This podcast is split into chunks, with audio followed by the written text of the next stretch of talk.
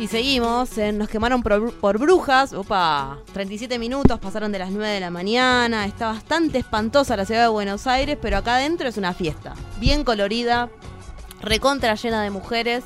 Eh, y con un montón de historias para seguir desentrañando qué es lo que está sucediendo por estas tierras, ¿no es así, Lau? Sí, porque tenemos una programación especial en esta mañana de Radio Presente, en este juicio ético a la justicia patriarcal que venimos hablando y que se viene desarrollando hace casi un año con distintas sentencias y estamos con invitadas en el piso. Eh, está Lolita Chávez del Consejo del Pueblo de Quillén por la defensa de la vida Madre Naturaleza, Tierra y Territorio del Feminismo Comunitario de Guatemala. Muy buenos días, muchas gracias. Y también está Soraya Maiconio del Pulov Kuchem. Eh, bueno, vamos a estar hablando. Si, lo dije mal, mil disculpas. Eh, eh, bueno, vamos a estar hablando de la actividad ¿no? que se va a estar haciendo eh, hoy y, mañana hay una audiencia y con Claudia Corol también, compañera, referenta de los feminismos latinoamericanos y también forma parte de eh, Escuchando Nuestras Voces, que es el programa que está en Radio Presente de 11 a 12. Hoy tenemos una mañana hasta las 12 del mediodía llena de feminismos latinoamericanos, así que les damos la bienvenida de Avia Yala, y les agradecemos muchísimo. No, gracias a ustedes por el espacio. Realmente estamos eh, muy contentas de estar acá. Eh, y sobre todo en este y seguramente en otros programas también, porque fue mucho lo que charlamos, dialogamos, debatimos y son muchas las compañeras que están acá. Eh, iremos compartiendo algunos de los elementos de este tribunal ético feminista.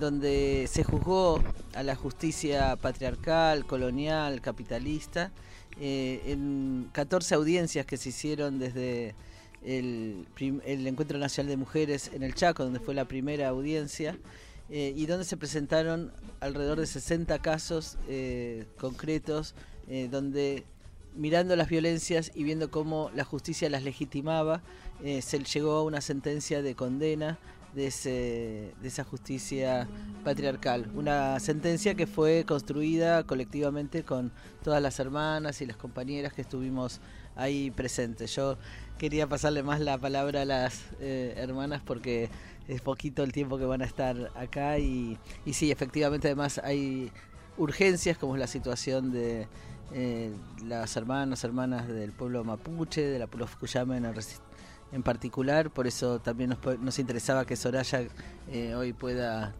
tomar la palabra. Y entonces circulan los micrófonos, se pueden entender a quienes están del otro lado que ah, somos muchas voces, pocos micrófonos y los cables cortitos. bueno, eh, Marimari Compu Zomó, Marimari Ñaña, Marimari eh, Compu Huentru, Futaguaría, Buenos Aires, Inche Soraya Maicoño Piñem. Pulov Resistencia Cusamen Teñilov, Facundo Jones Wallapingay Taín Lonco Huaychafe, preso político mapuche desde hace un año, secuestrado en la unidad 14 de Esquel. Eh, Rume Mañón Katami Zungum, Katami Akun. Bueno, muchas gracias por su recibimiento. Yo me llamo Soraya. Eh, vengo de Pulov Resistencia Cusamen, una comunidad que, que se ha hecho conocida lamentablemente a partir de, de la desgraciada situación que hemos venido sobreviviendo, si se quiere, a partir de distintas situaciones de represión y después con la situación de la desaparición forzada y seguida de muerte de Santiago Maldonado. Eh, y bueno, estoy aquí agradeciendo también por la cantidad de organizaciones y de, y de personas que nos están acompañando incondicionalmente en nuestra lucha y encontrándome en este, en este evento, en este juicio, con gente muy consciente y con hermanas de diferentes países que, que, bueno, que después de conversar bastante y profundizar bastante, nos damos cuenta que pasamos por las mismas circunstancias de maltrato, de hostigamiento, de, de persecución eh, política, mediática y judicial y que todo tiene que ver con lo mismo, ¿no? Esta situación en donde los gobiernos, principalmente latinoamericanos, ya no eh, son los que gobiernan, sino que más bien son las empresas y que a partir de ahí los pueblos originarios eh, somos una amenaza para el avance de estas empresas por sobre nuestros territorios. Así que agradecida de, poder visibilizar la, situación que estamos eh, de alguna manera padeciendo como pueblo mapuche allí en el, en el Willimapu, en el sur de, de lo que hoy es Argentina. Soraya, decías, ¿no? Que eh, mujeres de múltiples lugares de, de, la región han llegado a este juicio y que hay un montón de cuestiones que tienen que ver con los maltratos que nos ponen, que nos emparentan, ¿no? La violencia, tristemente. ¿Y qué, cuáles son las otras, de otras, qué, otras cuestiones viste que nos emparentan, que nos acuerpan, que nos hacen también una fuerza súper poderosa, ¿no? Como para ir a lo propositivo y a lo positivo. ¿Qué, qué tenemos en común este, como luchadoras, me imagino un montón de cosas, pero no pude estar en el juicio y quiero vivirlo a través de, tu voz. Bueno, que, que al Estado patriarcal eh, le da lo mismo que seas una mujer blanca o una mujer originaria.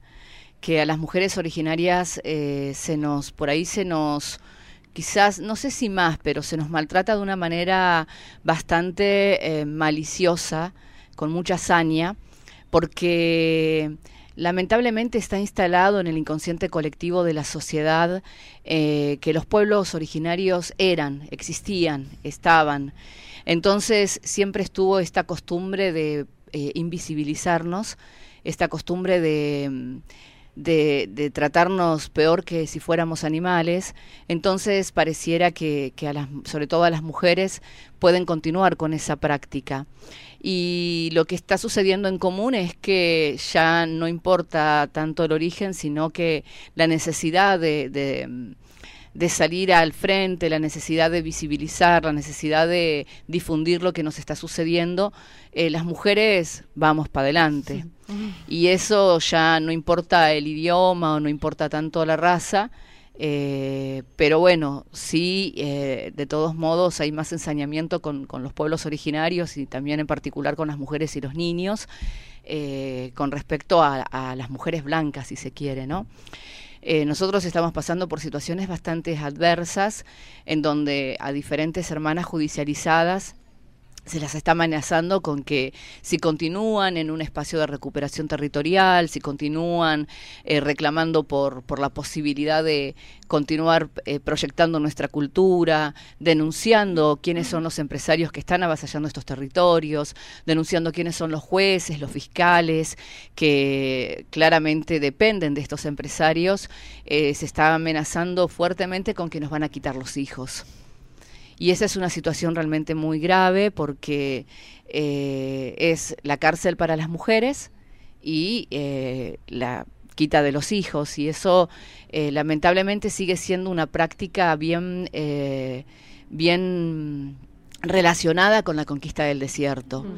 Nosotros como pueblo originario mapuche, lamentablemente seguimos padeciendo esas prácticas que claramente también es una metodología que nunca cambió que hay momentos de alta intensidad y de baja intensidad y que también se está utilizando al pueblo mapuche como eh, una cuestión, así un modelo ejemplificador. A ustedes reclaman, bueno, a ustedes es como que se dan eh, la posibilidad de, bueno, a ustedes los tiroteamos, a ustedes los asesinamos, como pasó con Rafael Nahuel, a ustedes los judicializamos más, a ustedes les quemamos las rucas, sus casas, y también es un modo de, demostrarle a, las organizaciones no originarias que, bueno, esto les puede pasar también, mm, mm. ¿no? Y una sensación, ¿no?, de construcción del enemigo interno. Tal cual. Que en realidad eso eh, a, lo que apunta es como a justificar su represión. Esto es, eh, bueno, hay, hay un enemigo interno, en este momento pareciera que es parte del pueblo mapuche, que también empezó a suceder a partir de que en muchas comunidades empezó a practicar la autodefensa que eh, dejamos de agachar la cabeza, que si la policía entra, siempre igual vamos a salir perdiendo, porque de hecho está pasando así, pero de última no nos vamos a dejar pegar así tan fácil y está el rol del Weichafe en nuestro pueblo, que no es un rol nuevo que inventamos, sino que siempre existió Weichafe, siempre existió resistencia. Si no hubiera habido resistencia de nuestro pueblo, hoy por hoy no estaría yo aquí mm. hablando. Eh, y ese Weichafe, ese rol, es, el, es aquel hermano o hermana que está dispuesta a dar la vida por el territorio, por su comunidad, por su gente. Y bueno, nosotros nos defendemos con piedras, con palos, y ellos nos tiran a matar. Ahora tenemos el caso de, Rafael Nahuel, en donde veníamos insistiendo hace mucho ya que se pudo demostrar que no hubo tal enfrentamiento, como lo anunció Patricia Bullrich en el caso de, de la Love Mapu, allí en Bariloche, en el lago Mascardi.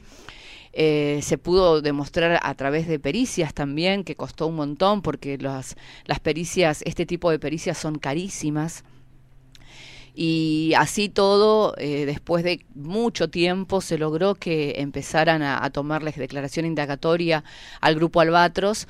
Ayer declaró Gabriel Pintos, que es un, el, albatro que claramente se pudo demostrar que fue el que asesinó a Rafael Nahuel, y sin embargo en su declaración dijo que él había tirado a, a matar porque había visto que dos personas, dos hombres, estaban disparando.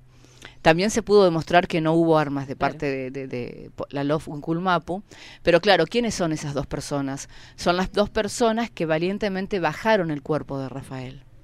¿Y por qué tuvieron esa osadía? Porque si al cuerpo de Rafael eh, lo dejaban allí, podía haber pasado lo que pasó con Santiago Maldonado, que nunca más apareciera o que apareciera ya con en condiciones de no poder eh, determinar qué es lo que, sucedió. Exactamente. Así que la situación está bien compleja porque además está toda la complicidad de los medios de, de comunicación hegemónicos, que son los que se, eh, se encargan de instalar este terror en donde eh, a través de lo que ellos instalan, eh, bueno, la sociedad compra como bueno, sí, son mapuches peligrosos y, no, no, corresponde avalar ningún tipo de, de, accionar o de lucha o de reivindicación territorial. Así que bueno, está complejo, está difícil alrededor de Pulof Resistencia Cusamen, de la Lofunculmapu, de otras comunidades que están en Villa Langostura, que están siendo acosadas también por diferentes terratenientes, y en, el caso de Paichira Antriao es eh, Manuel Ginóbili quien se está mm. queriendo quedar con, con una gran parte del territorio, y que claro, se lo quiere mucho, ay, es un jugador argentino que, que se destaca en Estados Unidos y tal, entonces ¿quién lo va a cuestionar? Y sin embargo, eh, son comunidades que lamentablemente eh, no, no, están teniendo la posibilidad de difundir lo que está pasando porque los medios se ocupan de decir cualquier otra cosa. Y por eso nosotros estamos denunciando. Denunciamos a TN, denunciamos a Clarín, denunciamos a Infobae, denunciamos a La Nación, denunciamos a Jorge Lanata, denunciamos a Lorelei Faguglia, que pareciera en este momento que esta periodista se ha convertido en la vocera del Ministerio de Seguridad de la Nación, en donde se ocupa de, de, hacer este tipo de de, notas, de informes, en donde siempre pone en duda y en tela de juicio y subestima nuestro conocimiento, subestima nuestros fundamentos, nuestras razones por las cuales nosotros recuperamos el territorio. Y bueno, les agradezco enormemente que a, ustedes y a todos los medios alternativos, que hoy por hoy es lo único que nos queda para poder difundir lo que realmente está sucediendo. Y continuamos con un montón de actividades, continuamos con, con la Em, con, sostener esta recuperación territorial. Yo quiero aclarar que por qué nos pasa todo esto a nosotros, porque le recuperamos a Benetton. Y recuperamos una porción de territorio que el Estado argentino le entregó a un lonco en el año 1890 y donde hay un montón de registros, papeles, eh, registros catastrales, en donde claramente se puede demostrar que Benetton empezó a correr el alambre y a quedarse con parte de la colonia aborigen pastoril Cusamen, que es una zona mapuche muy extensa, que está entre la meseta más bien en, en, una zona bien, bien alejada, bien fría, bien difícil de, de acceso, por las distancias y que sin embargo eh, Benetton empezó a correr al alambre y a partir de ahí es que se recuperaron 2.000 hectáreas, dos cuadros que pertenecen a esta colonia aborigen pastoril Cusamen. Pero claro, no nos metimos contra un Ginóbili que de repente también tiene su poder, pero no es un magnate, un empresario del, del tamaño de, de Luciano Benetton. Así que eh, es por eso que con total impunidad han entrado una gran cantidad de veces, han eh, reprimido, han intentado asesinar y bueno, lo lograron con el caso de Santiago, eh, con tanta mala suerte para ellos que encima no era mapuche. Porque eso también se habló bastante en este encuentro en el que participamos, una vida no vale más que otra, mm. pero pareciera que para la sociedad argentina sí porque el mismo día que estaban enterrando a Santiago matan a Rafael Nahuel por la espalda y no hubo la misma movilización ni la misma empatía eh, en el caso de Rafael Nahuel. Entonces, nosotros por supuesto que siempre vamos a estar agradecidos por el apoyo de, Santiago, por, porque era un anarquista convencido de que había que, acompañar los procesos eh, de recuperación y a, los procesos de lucha del pueblo mapuche, pero lamentablemente eh, en el caso de Rafael Nahuel no hubo la misma empatía y, bueno, eh, todavía sigue impune, ambos casos, ¿no? Siguen impunes, pero no tiene la misma visibilización que en el caso de Santiago. Muchísimas gracias, Araya, por este repaso y por contarnos también cuáles fueron los aconteceres ahí en el, en el Tribunal Ético Popular Feminista. Recordemos, ¿no? Que estamos hoy retomando en esta mañana de lunes aquí en Radio Presente lo que sucedió durante estos tres, cuatro días y traemos diferentes voces. Por ejemplo, estamos hablando de defensa de la tierra y qué mejor que... No, porque yo tenía dos invitaciones para hacer. Eh, yo esta tarde voy a estar dando un conversatorio. Mm. Eh, que lo convoca el Comité por los Presos de los Pueblos Indígenas a las seis y media de la tarde en la avenida San Juan, no alcanzo a leer, creo que es 803. Avenida San Juan 803. Eh, es abierto a todos aquellos que quieran ir, sobre todo a aquellas personas que de repente eh, no estén de acuerdo con, con, no sé, con la capucha, no estén de acuerdo con la autodefensa, con los que crean que no nos, no nos merecemos recuperar el territorio, con aquellos que realmente es, cuestionen, me interesa más conversar que con aquellos que apoyan, para que podamos llegar a un acuerdo, a un entendimiento. Es interesante y, y la otra invitación es para mañana a las diez y media de la mañana. Va a estar llegando esta tarde la abogada del Lonco, Facundo Jones Guala, y mañana en Comodoro Pi, que no sé bien la dirección, en, en 2002, si no me equivoco. Claro, en el Tribunal de Casación se va a hacer una audiencia, que es una audiencia pública, para pedir la escarcelación del Lonco. Él hace un año que está detenido ilegalmente, dos veces se le hizo un juicio de extradición, que en Latinoamérica eh, eh, es ilegal, pero sobre todo porque no se puede juzgar a una persona dos veces por un mismo hecho. Y sin embargo eso también nos está pasando. Es la segunda vez que se pide su escarcelación y la audiencia es pública, pueden llegar a eso de las 10 menos cuarto para poder anotarse, ingresar y ser parte también, ser testigos de los fundamentos que ponen mm. siempre los jueces, los fiscales, en función de por qué nosotros o por qué nuestros hermanos no pueden estar, aunque más no sea en prisión domiciliaria. Lo mismo pasó con el con el albatros Gabriel Pintos. Él se sabe ya, incluso el, juez Villanueva ya sabe que él fue el que lo asesinó por la espalda, pero considera que no va, no va a, a, fugarse, que no va a generar ningún entorpecimiento en la causa, por lo tanto puede seguir trabajando y andar libremente por las calles, cosa que los hermanos mapuches que bajaron el cuerpo están eh, corriendo el riesgo de ser detenidos. Entonces, eh, esas son las cosas que quiero contar, que quiero conversar y a lo que quiero invitar. A la audiencia de mañana a las diez y media y a la charla esta tarde a las seis y media de la tarde. Gracias. Ahí estamos subiendo a nuestras redes sociales, arroba NQPB en Twitter, Instagram, también nos puedes encontrar en Facebook. Y hablamos de defensa y la tenemos aquí a Lolita en la mesa, un poco para que nos cuentes la situación de Guatemala, pero también qué es lo que se estuvo hablando, qué, es lo que estuvieron este, comentando en estos tres días, cuatro días de tribunal ético, que, con qué es lo que te llevas, ¿no? Ya, eh, eh, bueno, este, saludando también con estas energías que mueven estos, estos espacios, porque quiero en principio eh, honrar la memoria, la historia, la sangre, los, la vida de las hermanas y hermanos que fueron desaparecidos también en este espacio. Eh, estoy llegando a un espacio de memoria histórica porque es, me, me en todo el trayecto de, del ingreso a esta, a esta radio, a quien saludo también por ser una radio de libertad de las voces. Eh, es un espacio en donde es eh, un excentro clandestino de detención, tortura y exterminio.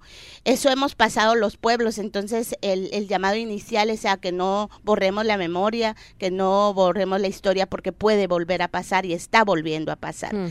Entonces ese es un eh, eh, honrar la memoria, pero también saludar a las hermanas, a, a las hermanas, hermanes, a las compas, compañeras, las, les, los, les Liz, porque estoy muy emocionada de estar nuevamente en este territorio en donde cohabitan diferentes pueblos, eh, diferentes comunidades también, este, en la, en la diversidad, en la pluralidad. Saludar a las hermanas este, de la Asamblea de Mujeres, las hermanas de FOB, las hermanas también que iniciaron eh, su voz, abrieron su, su, su, su, voz en esta radio en cuanto me llamaron también, eh, cuando inició acá el programa, ahí están, están vivas, están acá con toda esa fuerza de comunidad, de asamblea, y eso a mí me emociona mucho, me, emociona porque vuelvo a Viayala, eh, a Viayala para mí es la tierra, la tierra libre, la tierra donde corre libre este, nuestros caminos, a pesar de que nos han impuesto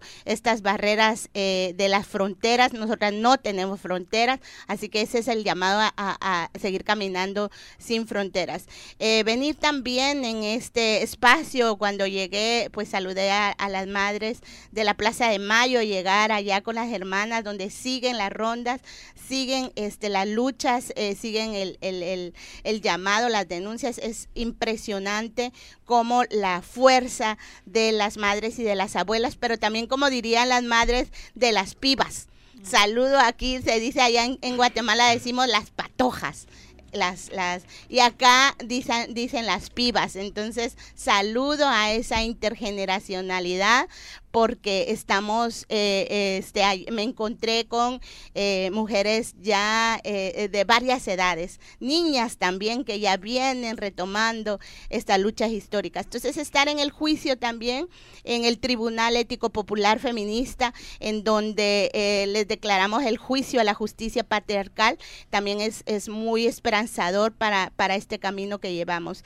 Me uno a, a, la lucha también de lo que expresaba nuestra nuestra hermana del pueblo mapuche, porque este, necesitamos liberar, eh, Soraya ya lo explicaba, liberar a, nuestros hermanos, nuestras hermanas de Aviala, presos y presas políticas. Esa liberación lo vamos a lograr en las plazas, en las calles, en las luchas. No creemos en el sistema patriarcal, racista, explotador, neoliberal.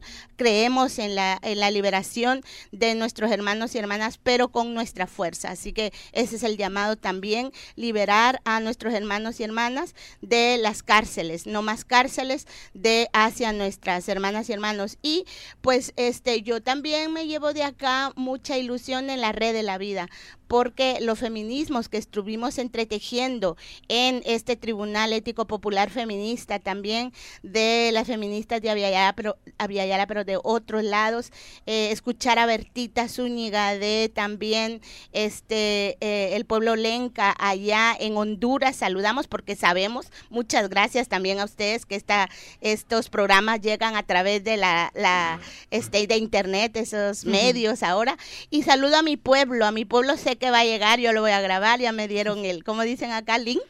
Eh, ajá, entonces saludo a mi pueblo, le digo, pueblo, estoy aquí, estoy viva, este, estoy libre, no me han logrado matar, este, me están dando tortilla también, eh, este, hoy tomé cafecito, entonces aquí estamos bien acuerpadas, este, vamos a, vamos a lograr que yo entre al pueblo, sigamos luchando ahí, por favor, no bajemos la fuerza, no bajemos la rebeldía, la resistencia, pero también las propuestas emancipatorias de liberación, de este, la lucha contra las violaciones sexuales, sigamos denunciando, necesitamos justicia.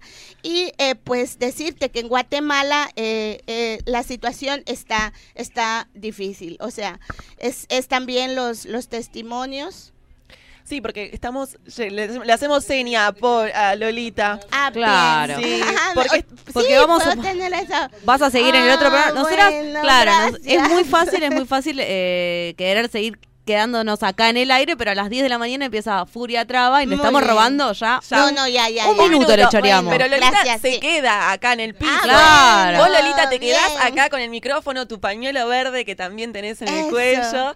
Y porque este esta charla sigue hasta las 12 del mediodía. Las brujas nos vamos y nos volvemos a encontrar el miércoles, pero en realidad nos vamos de los micrófonos, entran otras compañeras, nosotras seguimos en el estudio de Radio Presente, les agradecemos mucho estar acá y bueno, quédense porque sigue este esta mañana de los feminismos en Radio Presente.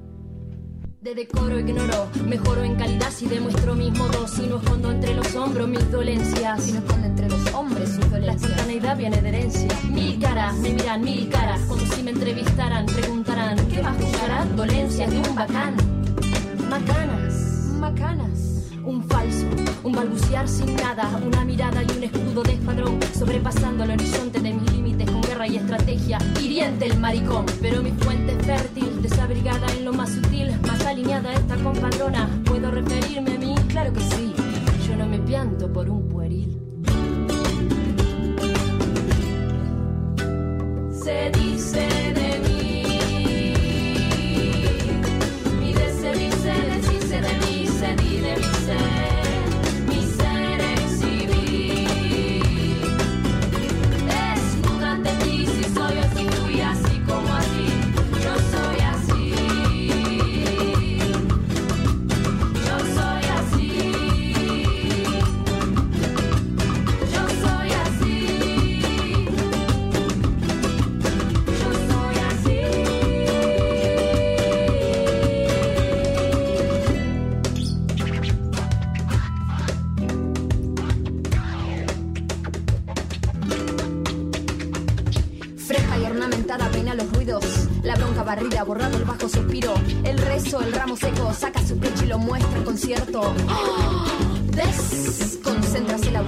audiencia, laten con fuerza los tímpanos. Su lengua ronca segmento, fragmentan frases, sus pensamientos. Alma de viento, descontenta. Desconcierta el timbre ajeno. El ajeno de algunos propio, el agujero resuelto en lo obvio, un robo, un novio, la necedad de borrarse en otro, la carencia refleja hielo, el objeto quieto, la vanidad es un reto quien incompleto encuentro.